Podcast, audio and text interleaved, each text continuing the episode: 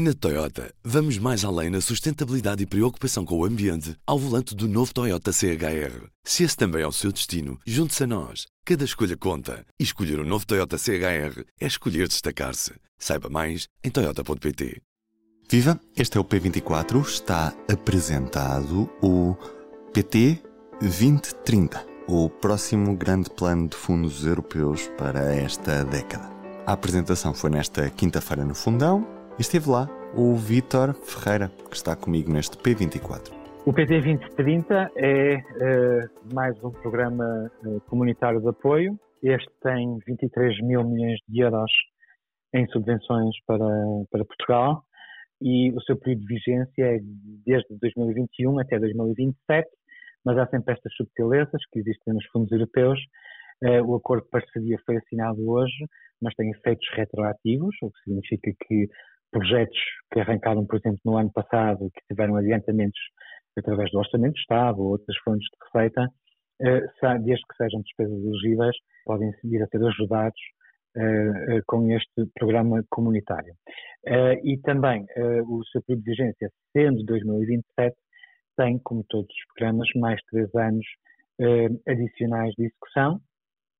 E são 23 mil milhões de euros a somar aos 16 mil milhões de euros aos mais de 16 mil milhões de euros do que temos do PRR é? uhum. e ainda alguns milhões de euros que estão no fundo de cofre do PT 2020, que só termina em 2023, porque estamos nos tais três anos adicionais do quadro comunitário anterior, o que significa, e para terminar uh, esta conta de milhares de milhões, que nesta década teremos qualquer coisa como mais de 50 mil milhões de euros de ajudas comunitárias para enfim, eh, diferentes áreas de intervenção, eh, mas sabemos que não vão ser feitas certamente áreas de intervenção não, não incluem estradas, parques de estacionamento, Alcatrão, como contamos no público na edição de quinta-feira. Uhum. Não inclui Alcatrão, esses parques de estacionamento e tudo mais, mas inclui outro tipo de projetos.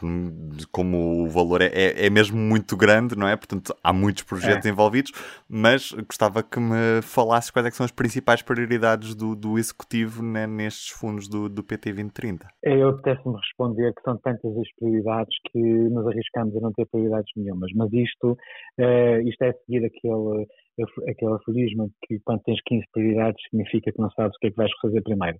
O que temos aqui não é uma questão de prioridades, é são muitas metas, temos muitas metas.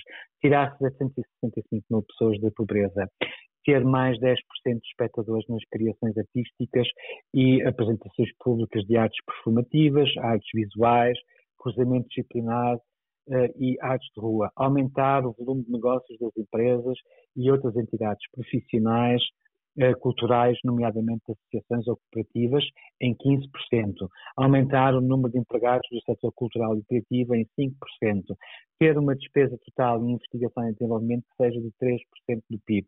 E poderia continuar aqui durante, se calhar, uma hora a enumerar metas e números deste PT 2030. Muitas destas metas já estão noutros planos. Posso até pegar neste último que falei, a despesa total em investigação e desenvolvimento, volto a repetir, a meta é, é que o país gaste até 2030, chegue a gastar 3% do PIB, porque é que isto é relevante? Porque existe uma correlação estatística entre o, as economias mais ricas e a sua despesa total em investigação e desenvolvimento. Portanto, presume-se que quanto mais um país gasta, ou pelo menos é isso que a estatística sugere, quanto mais um país gasta em investigação e desenvolvimento, mais avançada é a sua economia, mais competitiva é a sua economia e, portanto, mais riqueza gera essa economia. Uh, a verdade é que já o PT 2020, ou seja, há 10 anos, se contabilizarmos no fundo a década né, dos horizontes destes dois programas, já havia uma meta de 2,7 a 3,3 em despesa de ID no PIB. E a realidade é que nós chegamos em 2020 a gastar apenas 1,62. E quando digo apenas, tenho que pôr aqui umas aspas, porque mesmo este 1,62 ficando a meio caminho da meta que tínhamos definido até 2020, portanto tínhamos definido em 2014, uh, mesmo assim já representou um acréscimo bastante significativo.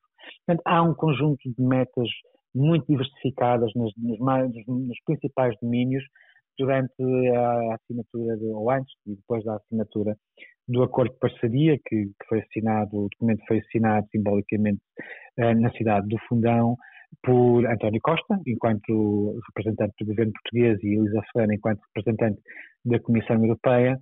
Uh, foram destacados três ou quatro pontos, enfim, a ideia de que este plano pode vir a ajudar ou deveria ajudar a colocar uh, as pessoas no centro do desenvolvimento, ou seja, lutarmos por uma, uma sociedade mais, mais inclusiva e, e, com menos desigualdade, a termos uma economia mais competitiva, um, enfim, todos aqueles relatórios que nós fomos lendo nos últimos tempos sobre aquilo que é preciso fazer em Portugal, volta a estar vertido neste documento, o que não é necessariamente mau, porque significa que há uma orientação que é coerente e que é consistente. Portanto, não dizemos uma coisa hoje, não dizemos outra coisa amanhã, os diagnósticos continuam a ser seguidos e continuam as metas a ser uh, persistentemente uh, colocadas no topo da lista das coisas que temos para fazer.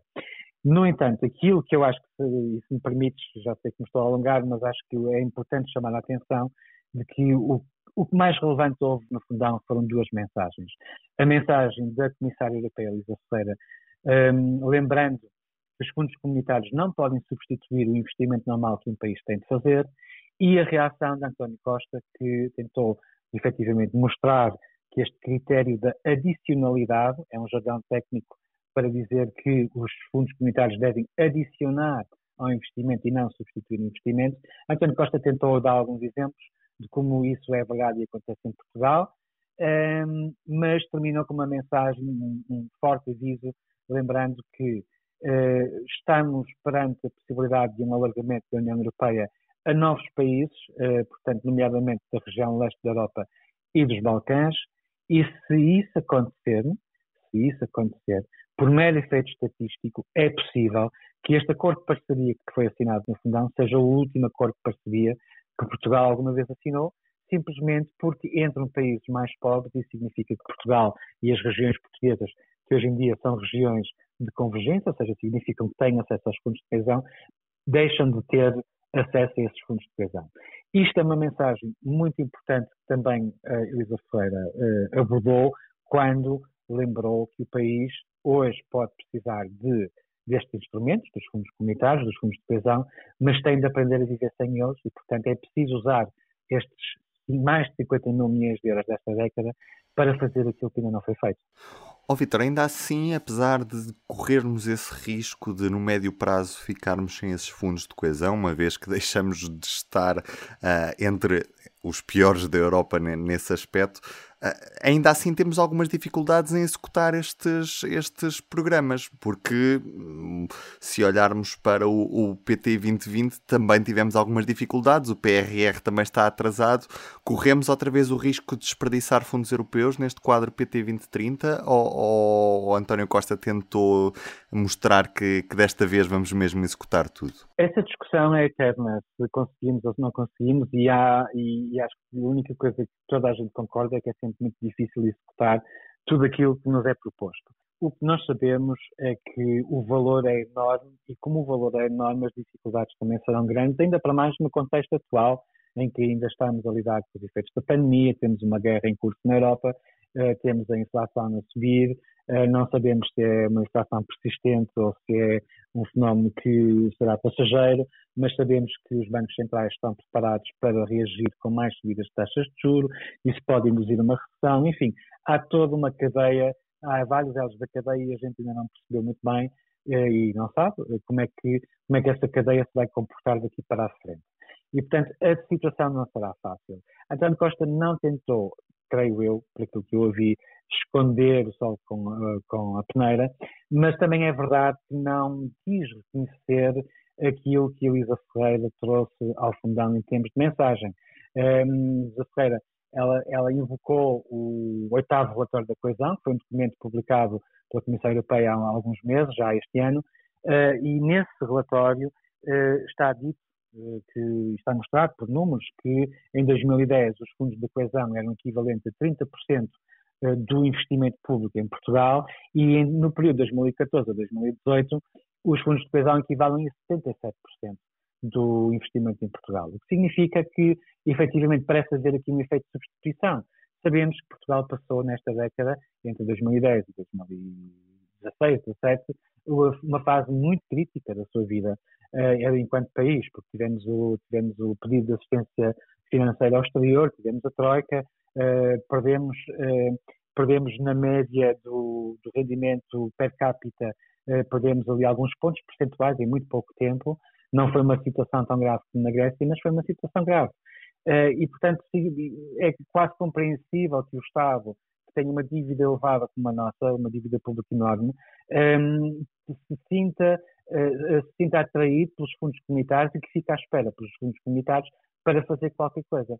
Mas o que Ilza Ferreira disse e António Costa não conseguiu contrariar, e penso que nem sequer ensaiou verdadeiramente, porque sabe que essa é uma batalha perdida, um, isto tem de acabar um dia, porque os fundos comunitários provavelmente vão acabar um dia, e portanto há aqui uma, há aqui uma, uma saída, e António Costa também apontou, que é a dizer que, muito bem, se houver um alargamento a outros países, são mais pobres do que Portugal e, portanto, vão precisar da ajuda que hoje em dia nos é dada a nós, eh, então, provavelmente, o que também precisamos de fazer é mudar a própria arquitetura institucional e a arquitetura orçamental da União Europeia e não continuar como estamos hoje. E aí o que ele diz, e com alguma razão, quem sabe se o modelo do PRS, que é um modelo diferente do PT 2030, se calhar o modelo de financiamento do PRR é o modelo do futuro. E, portanto, eh, podemos preocupar-nos com os efeitos do alagamento. António Costa aí foi, apesar de tudo, solidário com a Europa, dizendo que não vamos ser contra as novas adesões. O que temos que pedir é bom senso, e esta expressão é dele, bom senso, de perceber que, então, uma Europa com mais países também tem de mudar o seu orçamento e tem de mudar a sua arquitetura institucional. Obrigado, Vítor. E ainda um olhar para aquilo que é a primeira página do público desta sexta-feira, dia em que destacamos os 15 anos da Lei do Aborto, que permitiu às mulheres até às 10 semanas poderem recorrer a esta prática médica de forma legal. Contamos três histórias nesta edição do Público, que tem como destaque a área ardida este ano, que já supera valores totais do ano passado em Portugal. Desde 2017, o ano em que tivemos a tragédia de Pedrógão Grande, que o país não ardia tanto até dia 15 de julho. As temperaturas vão baixar, mas o risco mantém-se elevado. Eu sou o Ruben Martins, do P24. É tudo por hoje. Bom fim de semana. O público fica no ouvido. Na Toyota, vamos mais além na sustentabilidade e preocupação com o ambiente ao volante do novo Toyota CHR. Se esse também é o seu destino, junte-se a nós. Cada escolha conta. E escolher o um novo Toyota CHR é escolher destacar-se. Saiba mais em Toyota.pt.